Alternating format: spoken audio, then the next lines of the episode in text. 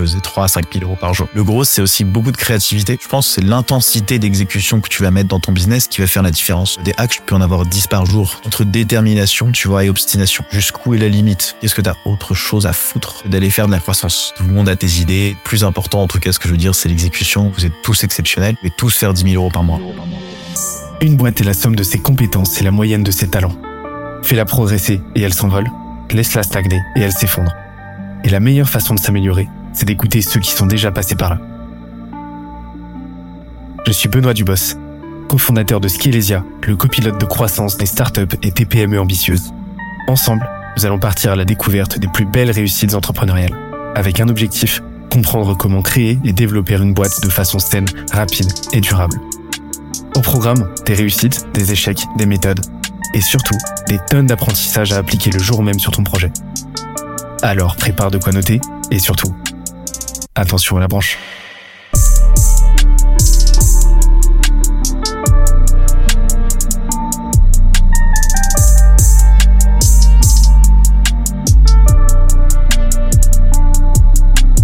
Let's go. Salut, c'est Benoît. Tu vas l'entendre pendant l'épisode, on a eu quelques petits soucis de son, donc ça grésille pas mal sur le micro de Kevin. On est archi désolé pour ça. Normalement, ça reste audible, mais tu vas voir, on s'est un petit peu euh, loupé sur ce coup. On a quand même jugé que le contenu valait vraiment la peine, donc euh, on l'a posté. À savoir que les soucis techniques se sont pas arrêtés là parce que la fin de l'épisode a été coupée. Il manque environ 20 minutes, mais pas de panique.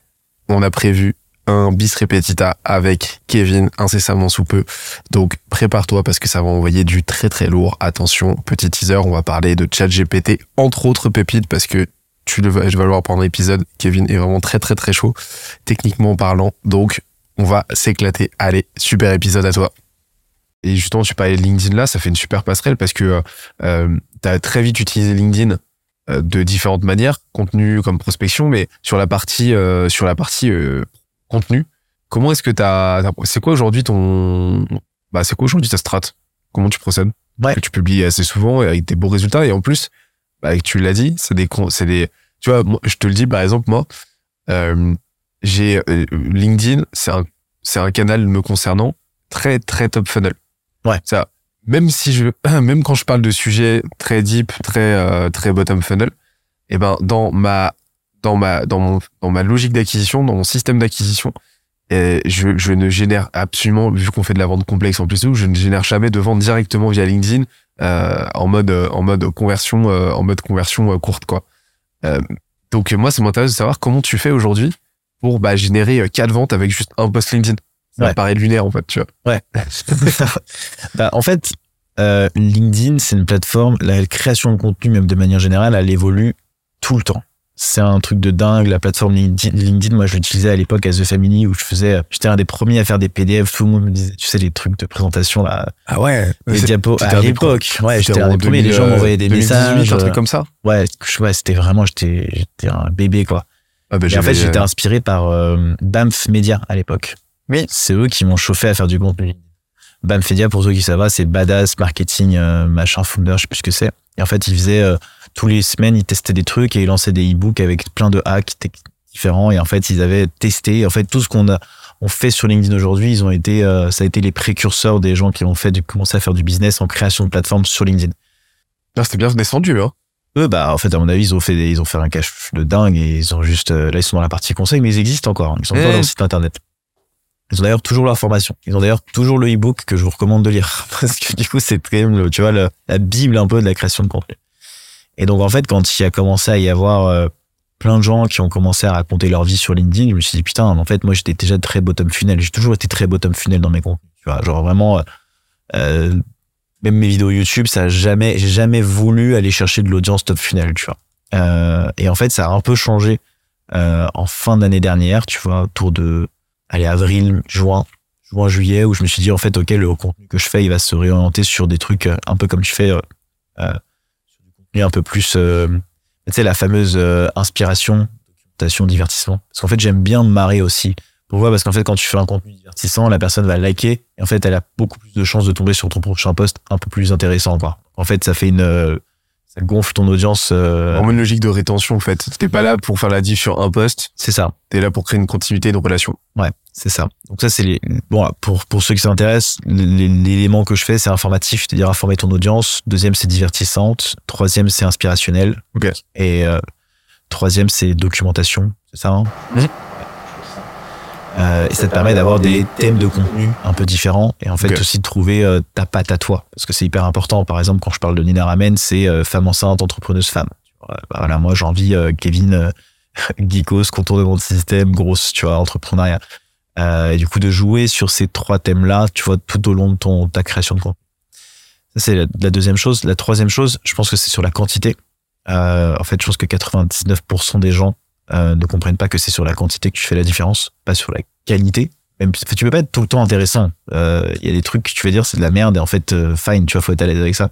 Moi, il y a des trucs que j'ai dit il y a un an où avec vraiment j'ai honte de m'écouter, tu vois. Mais c'est pas grave en fait, tu ça fait partie de la création de contenu parfois, juste de se tromper et genre de de, de voilà, c'est- Bah, ça rentre dans le cadre de la documentation aussi. Hein. Tu exactement. documentes aussi tes conneries, quoi. Ouais, c'est ça. Et, euh, et je pense que sur, tu vois, c'est pour ça que là, je suis à deux, trois posts par jour. Et en fait, ça me fait marrer, quoi. Dès que j'ai une idée, je la, je la note et je la, si c'est la cinquième phase, du coup, plus la côté, dès que t'as une idée, tu la notes. Moi, je mets une phrase. Je crois que Thibaut, euh, ou les entrepreneurs en général, ils utilisent euh, un chat et ils s'envoient juste des, un thème, quoi, tu vois, un truc, euh, un truc à la con. Euh, et du coup, après, dès que tous les jours, tu reviens sur ce truc-là, et en fait, tous les matins, c'est mon habitude, c'est le sixième point. Tous les habitudes, c'est le matin, je me réveille et la première chose que je fais, c'est créer un post euh, en fonction des idées que j'ai, en fonction de la flemme aussi que j'ai. Est-ce que j'ai envie d'écrire un post long ou un post court?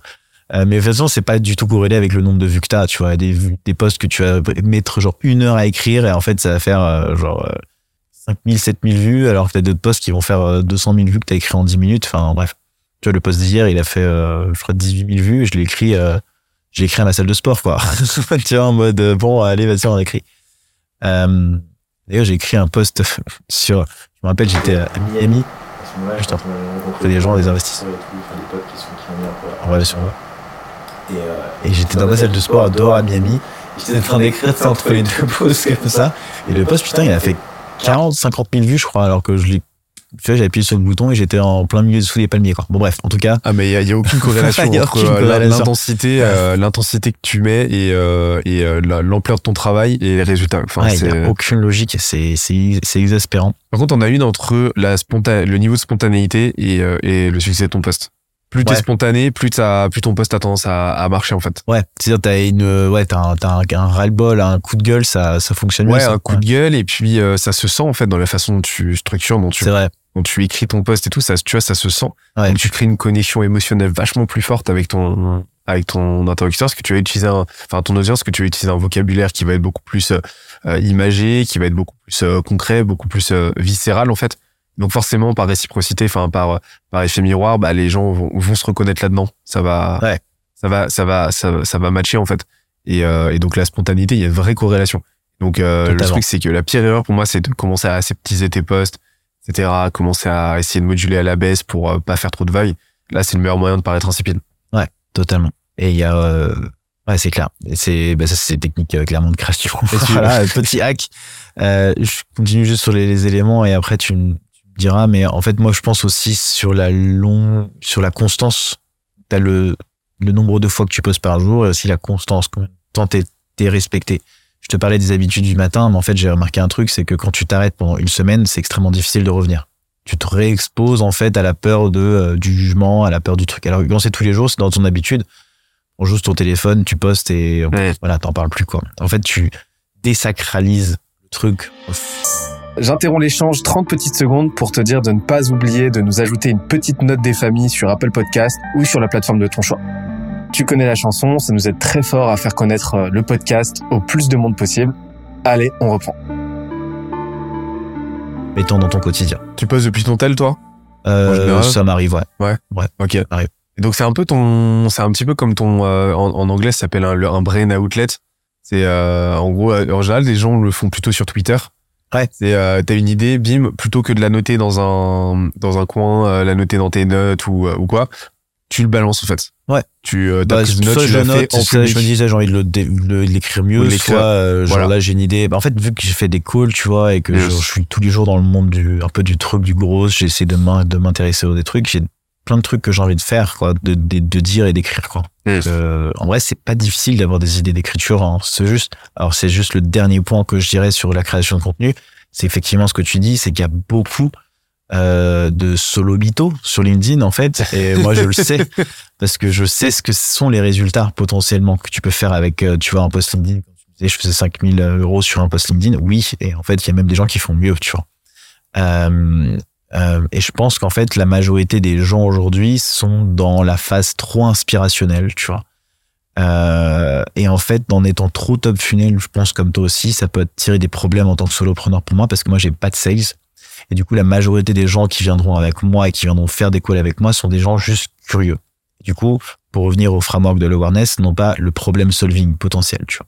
Ils savent que je fais ce que je fais, c'est bien, ils sont intéressés par mon taf, mais c'est dans la grande majorité du temps des touristes, tu vois, que j'ai au téléphone.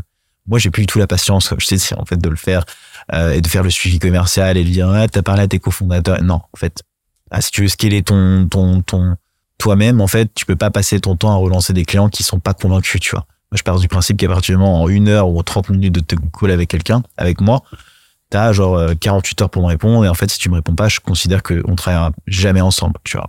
Euh, et cette dimension, tu vois, de, de, de entrepreneur sales, tu vois. Et, euh, et je pense que ça, c'est c'est la raison, je pense, pour beaucoup de- d'entrepreneurs et de créateurs de contenu sur LinkedIn qui ne font pas d'argent parce qu'ils n'ont pas euh, cette, cette dimension, euh, bah, encore une fois, business sales, tu vois. Tu mets dans la dimension de vente, en fait, tu peux faire, euh, ok, euh, regarde le nombre de personnes qui arrivent à faire des posts à plusieurs centaines de millions de vues, de milliers de vues juste en vendant un PDF claqué au sol, tu vois. Il y a de de l'activation sur LinkedIn, tu vois. Et c'est juste, euh, bah là, tu vois, par exemple, sur les euh, 3 5 000 euros que j'ai fait par jour, j'étais focus, focus, focus, focus, vente, vente, vente, vente, vente, vente, vente, tu vois. Et en fait, le contenu que j'ai fait la semaine dernière continuait à alimenter le contenu que je fais aujourd'hui. En fait, ça mon audience, etc. Et ça m'a fait des nouveaux abonnés, ça a fait des newsletters. Et donc, en fait, je pense qu'il faut être parfois un peu pushy sur les ventes que tu fais. Ne serait-ce que parfois tu donnes, tu vois, ce que, là, ce que j'ai l'intention de faire. Je te donne mon idée. Peut-être que ça pourra inspirer des gens. Et je vous dirai aussi, ça a marché. Euh, là, tu vois, il y a des gens qui ont commenté sur des posts, par exemple, euh, euh, les trucs que j'ai fait avec l'IA et tout, sauf que c'est des trucs qui sont dans ma formation que j'ai ajouté aux gens de mon alumni. Je trouve ça pas juste, en fait, de partager ça gratuitement à des gens qui ont juste commenté un post. Ce que j'ai envie de faire, c'est de, tu vas te faire un formulaire. Je leur dis, ouais, il en fait, il y a, je sais pas quand est-ce qu'il va sortir. Moi, j'espère que je vais le faire ce soir parce que du coup, les gens connaîtront mon rec. Euh, mais en gros, ce que j'ai envie de faire, c'est, voilà, euh, tiens le lien pour récupérer le fichier euh, PDF. Euh, en revanche, il y a que 50 places dispo, gratuites. Quelques 50 places, en gros, pour récupérer le fichier. Et en fait, là-dedans, j'ai envie de faire un formulaire dans lequel je vais essayer de segmenter les personnes qui vont le faire. C'est-à-dire, t'es entrepreneur, c'est quoi tes problématiques, ça, ça, ça. Et en fait, à la fin, je vais faire quel fait que la personne soit éligible ou non.